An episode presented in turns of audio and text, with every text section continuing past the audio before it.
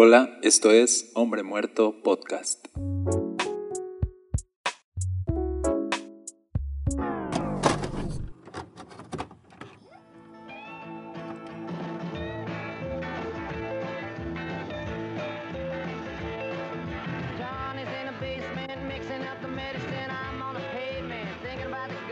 Hola, bienvenidos a Hombre Muerto Podcast. Estoy en la serie de Génesis contigo y estamos explorando ya la vida de Abraham. Vamos a aprender un poco de él hoy, así que prepárate. Vamos a ver en el capítulo 12, verso 10, lo que dice. En aquel tiempo un hambre terrible azotó la tierra de Canaán y obligó a Abraham a descender a Egipto, donde vivió como extranjero. Al acercarse a la frontera de Egipto, Abraham le dijo a su esposa Sarai, mira, tú eres una mujer hermosa. Cuando los egipcios te vean dirán, ella es su esposa, matémoslo y entonces podremos tomarla. Así que por favor diles que eres mi hermana, entonces me perdonarán la vida y me tratarán bien debido al interés que tienen en ti.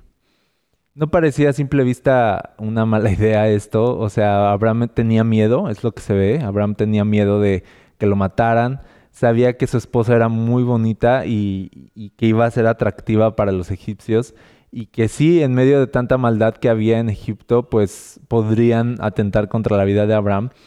Y él, piensa en, esta idea y, lo ve como una oportunidad de, escapar de la muerte. Y vamos a ver en qué resulta. Efectivamente, cuando Abraham llegó a Egipto, todos notaron la belleza de Sarai. Imagínate qué, qué hermosa debió haber sido, ¿no? Cuando los funcionarios del palacio la vieron, hablaron maravillas de ella al faraón, su rey, y llevaron a Sarai al palacio. Entonces el faraón le dio a Abraham muchos regalos a causa de ella, ovejas, cabras, ganado, asnos y asnas, siervos y siervas y camellos. Wow, lo enriqueció.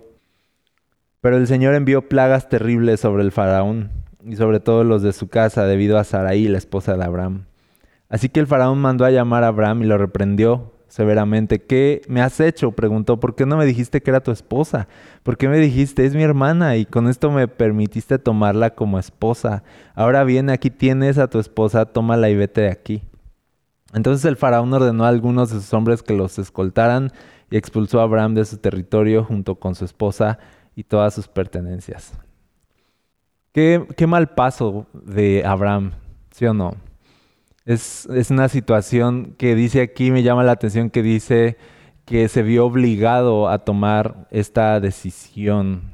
Nadie se siente listo para las circunstancias que va a enfrentar el día de mañana. Cuando ya estás enfrentando esas circunstancias, piensas que son más que tú, piensas que te rebasan, piensas que no tienes muchas opciones, pero la verdad es que de alguna u otra forma atravesar circunstancias como esta, que era un momento de, hambruna, dice un hambre terrible azotó la tierra. Atravesar estos momentos nos ayudan a estar mejor preparados para los siguientes malos momentos que vendrán, ¿sí o no? Entonces, sí, puede ser que nos sorprendan, pero te diré algo, ya viviste momentos malos en tu pasado como para que puedas soportar los momentos malos de tu presente y los momentos malos de tu presente son los que te están preparando para los momentos malos que vivirás en tu futuro. La, vida te prepara para la vida, es lo que quiero decir. Y sí, esta hambruna sorprende a Abraham. Así que de esta historia solamente quiero compartir contigo dos puntos de, de cosas que creo que podemos aprender aquí. Así que aquí te va el punto número uno. No importa a dónde vayas, Dios sigue siendo tu Dios. Lo repito, no importa a dónde vayas, Dios sigue siendo tu Dios. A veces podemos estar en encrucijadas, ¿sabes? Debemos tomar decisiones en la vida. Y a veces son encrucijadas entre A y B. Tenemos que tomar una decisión entre una cosa u otra y se nos presentan las opciones. Y llegamos a pensar, y creo que de alguna forma a veces esto es un error, no siempre, pero a veces llegamos a pensar que solo hay una decisión correcta.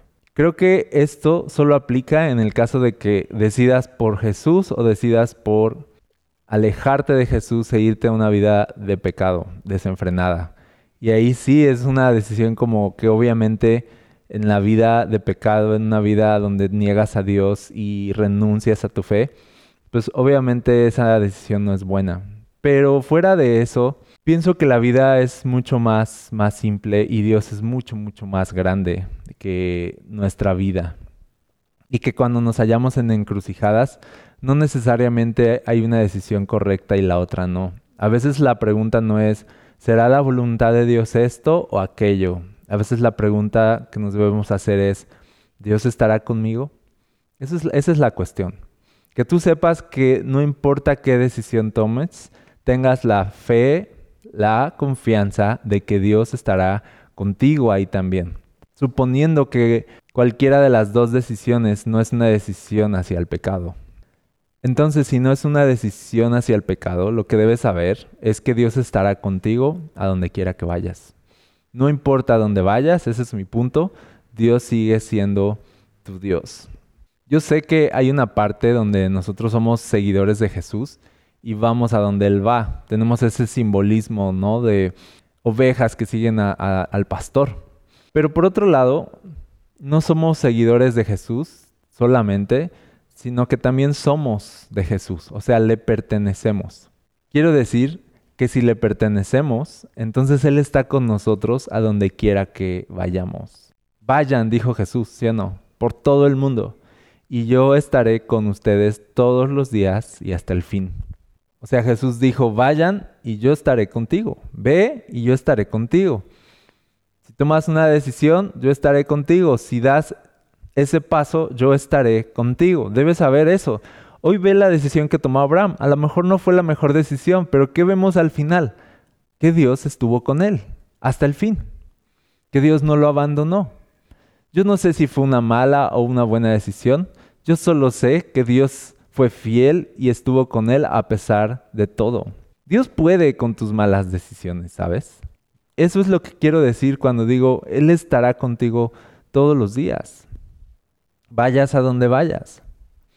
Eso significa que aun si tomas una mala decisión y cometes errores, Dios no se alejará de ti. ¿Por qué? Porque Él prometió estar contigo todos los días, los buenos y los malos todos los días, cuando eres sabio y cuando eres necio, todos los días, cuando la armas y cuando no la armas. Dios sigue siendo tu Dios. Puedes contar con eso. Ahorita mismo Dios sigue estando contigo. Esa es su promesa. Dijo todos los días. Y cuando Dios prometió estar contigo todos los días, a mí me gusta decir mucho esto a veces, Él ya contaba con nuestra estupidez ya contaba con nuestros días malos. Por eso nos prometió que iba a estar con nosotros todos los días. Porque contaba con los días de hambruna, porque contaba con los días de COVID, porque contaba con los días donde vendría una pandemia, contaba con los días de escasez, contaba con las temporadas difíciles, oscuras, como la de Abraham, que lo ves casi casi vendiendo a su esposa a cambio de ganado. Es muy oscuro, es un, es un paso en falso en su vida, pero no por ese paso en falso Dios lo abandonó. Cuando tú no das pasos en falso, Dios sigue dando pasos firmes hacia darte su amor, darte su gracia, darte de su poder, para que sepas que Él está contigo. Dios estará contigo donde quiera que vayas. En Egipto, Dios estará contigo. En el hambre, Dios estará contigo. En la escasez, en la enfermedad, en la tristeza, en la agonía, en la duda, en la confusión, en los días que parecen tan, tan insignificantes. Dios estará contigo, Dios sigue siendo tu Dios. Justo ahí, en esa temporada que estás teniendo, Dios sigue siendo tu Dios y Dios sigue estando contigo. Y mira, yo veo que Abraham que toma una decisión y como que no incluye mucho a Dios, porque él está teniendo tanto miedo que está actuando con astucia y por eso dice, di que eres mi hermana, eso es astucia. Vamos a engañarlos, eso, eso es astucia. Estaba haciendo algo, pues hasta cierto punto malo delante de Dios. No estaba incluyendo a Dios y como no estaba incluyendo a Dios en su plan, él pensó con astucia antes que con fe. Y la astucia de Abraham lo llevó a elaborar un plan. Di que eres mi hermana y así no me matarán. Pero llega Dios con un mejor plan al final. Oye, ¿y si pongo terror en los egipcios para que no se les ocurra ni siquiera pensar en tocar a Sara, por ejemplo? ¿Qué te parece ese plan? y, yo, y yo hubiera dicho, pues sí, es un, es un mejor plan. Imagínate, era tan hermosa Sara y al final nadie quería tener que ver con ella porque el terror de Dios cayó sobre ellos. Entonces Dios viene y defiende a Abraham en medio de su error y en medio de sus malas decisiones. Entonces, cuando las circunstancias no son ideales, cuando no estás en tu mejor día, cuando no vives tu mejor momento, Dios sigue siendo tu Dios. Ahora pasemos al punto 2, que es este. Las circunstancias malas también tienen propósitos buenos. Lo repito, las circunstancias malas también tienen propósitos buenos. Y tú dices, ¿qué de bueno sacó Abraham de esto? Te voy a decir que sacó. No, no son las ovejas y, y el ganado que le dieron. Eso ya fue un plus, pero lo que en verdad sacó Abraham de esto fue que conoció a Dios como no lo había conocido antes. Conoció el poder y la gracia de Dios sobre su vida. Conoció que Dios estaba con él, le quedó súper claro. Eso es invaluable en la vida, ¿sabes?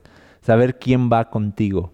Él pudo abrir sus ojos a darse cuenta que Dios iba con él. Pudo ver a Dios defendiéndolo. Pudo ver a Dios respaldándolo en medio de una situación tan complicada que ya rebasaba su capacidad humana. Pudo ver a Dios salvando el día. Eso es lo que obtuvo Abraham. Obtuvo mayor conocimiento de Dios.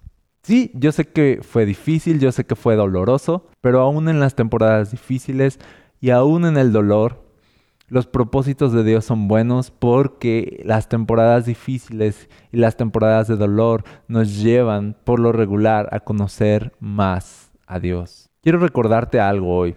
Estás en un proceso, justo ahora. ¿Ok? Estás en un proceso. Si eres cristiano, Dios está formando la imagen de Cristo en ti. Hoy mismo, todos los días, Dios está trabajando en ti. No estás a la deriva, no estás en sala de espera, estás en la sala de operaciones. Dios está trabajando en ti en cada momento de tu vida y por eso es que podemos decir que entonces cada temporada tiene propósitos buenos, porque en cada temporada Dios está trabajando para formar a Cristo Jesús en nosotros, para hacernos más parecidos a Jesús. Por eso son propósitos buenos. Pero los propósitos buenos vienen de los procesos que vivimos. Entonces, este es el punto, aun cuando las temporadas sean malas, los propósitos de Dios siempre son buenos. Hoy le pido a Dios que cualquiera que sea la temporada que estés pasando, puedas al final ver el poder y la gracia de Dios actuando a tu favor sin importar nada. ¿Sabes? Si tú estás viviendo una temporada difícil hoy, no pierdas tiempo en reclamarle a Dios, porque Él no está haciendo nada malo, Él está haciendo cosas buenas en ti. Entonces, en Cristo Jesús no hay momento malo que no tenga un propósito bueno. Y ya verás cómo al final del día vas a agradecerle a Dios por todo aquello que viviste. A veces yo veo a Dios trabajando en nosotros y me lo imagino diciendo, me agradeces después. Ya sé, ahorita te estás quejando, ahorita estás llorando, ahorita estás dudando, ahorita no entiendes nada, pero me agradeces después. ¿Y sabes qué pasa? Sí, después le damos gracias a Dios por ese momento, le damos gracias a Dios por todo lo que Él nos permitió atravesar, porque todas esas dificultades añadieron a nuestra vida cosas que no habrían venido de otra forma. A veces las mejores cosas que Dios nos quiere dar vienen empaquetadas en cajas llamadas dolor, llamadas pérdida, llamadas carencia, llamadas enfermedad. Y Abraham no fue la excepción. Él vio a Dios en medio de una hambruna y vio a Dios defendiéndolo en medio de sus errores, en medio de sus malas decisiones. Vio a Dios siendo fiel, vio a Dios siendo poderoso, conoció mejor a Dios y eso nadie se lo iba a quitar nunca. Así que recuerda, las circunstancias malas también tienen propósitos buenos. Y eso es todo por hoy. Te agradezco mucho haber escuchado este episodio. Si crees que puede servirle a alguien, por favor, compártelo y sigamos expandiendo la palabra de Dios juntos. Dios te bendiga y nos vemos la siguiente semana.